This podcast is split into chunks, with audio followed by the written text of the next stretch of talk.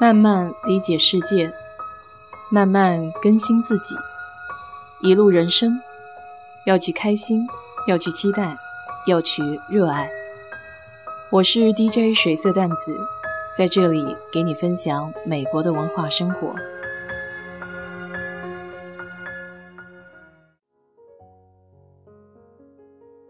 这周末借着春假的尾端，去了一趟奥斯汀。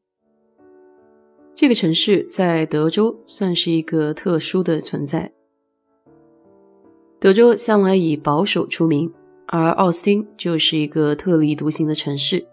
它相对比较自由，而且年轻人也特别的多。比如正在举行的西南偏南，就是一个比较大型的艺术盛会。可能也是因为有这么多艺术家的偏爱。所以这个城市才会有一些自由而独特的精神。我看小红书的时候，有人推荐奥斯汀有一家饭店建在山顶上，在那边可以看到比较漂亮的景色。于是我的第一站就直奔了那家饭店。从休斯顿开到奥斯汀还是非常近的，只需要两个多小时。所以我大概是中午十一点多的时候就到了那个山顶。这家饭店的名字叫 The Oasis on the Lake Travis。去的时候看到稀稀拉拉有一些人开始停车，然后就在饭店的门口排上了长队。虽然说是一家饭店，但其实它占了很大的一个山头，上面不仅有饭店，还有一些购物区。甚至有一些艺术家的工作室，也算一个比较迷你的小商圈吧。那天早上的天气正好不是特别好，风比较大，尤其是到了山顶上，还觉得有一些冷。走上二层楼，不看底下是一片大湖。如果夏天的时候在这里看夕阳，应该是别有一番滋味。既然是这么近的距离，也不在乎一时。下次等天气好的时候，可以慢慢来欣赏。接下来我就往奥斯汀的市中心开过去了。前几年来奥斯汀是夏天的晚上，所以呢天气比较热。但我记得非常清楚，站在 Congress Bridge，也就是国会桥上面的时候，科罗拉多河面上吹出的晚风。十分的清凉，那种微醺惬意的感觉让人久久难以忘怀。这一次是早春的白天，又是一番不一样的景色。可以看到沿着河边的那些树木慢慢开出了新芽，路上的行人在暖风和煦的天气里也显得相当的惬意。奥斯汀的市区有那种共享单车。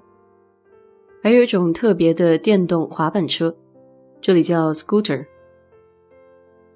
国会桥这个景点最著名的是在傍晚的时候要看飞行的蝙蝠。当然了，夏天的时候如果过来站在桥底下，这个气味还是比较浓郁的。国会桥的两边是沿着河道的一些小径，天气好你也能看到很多住在这里的人出来遛狗、散步。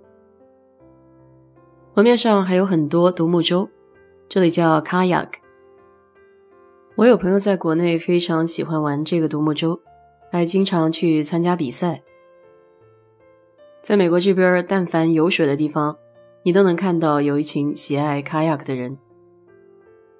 这座桥之所以叫国会桥，因为它正对着州政府。这次我就没有去州政府里面看了。因为每次到奥斯汀，基本上都会到州政府里面去转一圈。这也算是奥斯汀的一个标志性的建筑，里面的家具陈列都保留原来的风格，还是值得去观赏一番的。反正也是免费参观。奥斯汀有一条街，两边都是店铺，所以可以把车停下来，在街上逛一逛。德州和国内不大一样，国内的话随处都可以走，随处都可以逛，但是在德州，你想要找到一条街可以漫步闲晃的，还真是不容易。奥斯汀的这条街叫 South Congress Street，也就是国会桥往南面开。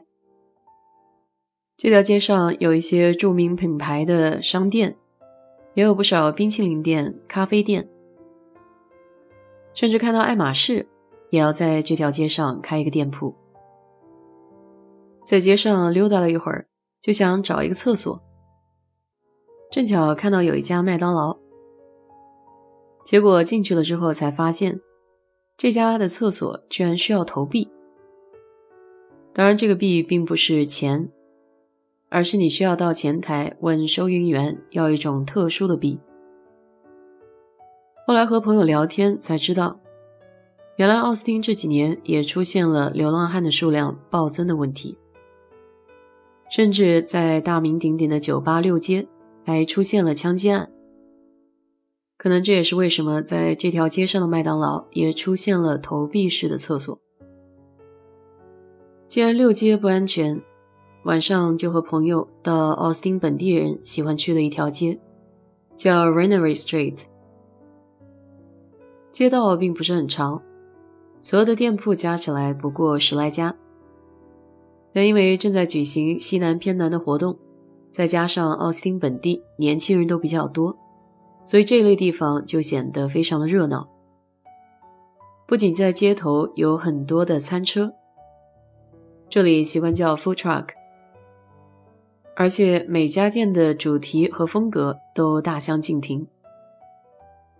第一次去的话，感觉还可以，但是对我来说就稍微有一些挤，而且那边的停车费也相当的高。我想本地人可能都是在附近的街区找免费的停车，要不去一次就得付一个小时十块钱的停车费。这次去奥斯汀的整体感觉还是很不错的，但由于风实在是太大了，所以第二天早上还是没能去 Mont Bonnell。等天气好的时候再说吧。不过除了美景和逛街的地方，这次我还发现了一个烤鱼特别好吃的饭店，叫三峡人家。如果你要是有兴趣的话，也可以去尝试一下。毕竟在休斯顿，好吃的烤鱼几乎是没有了。好了，今天就给你聊到这里吧。如果你对这期节目感兴趣的话，欢迎在我的评论区留言，谢谢。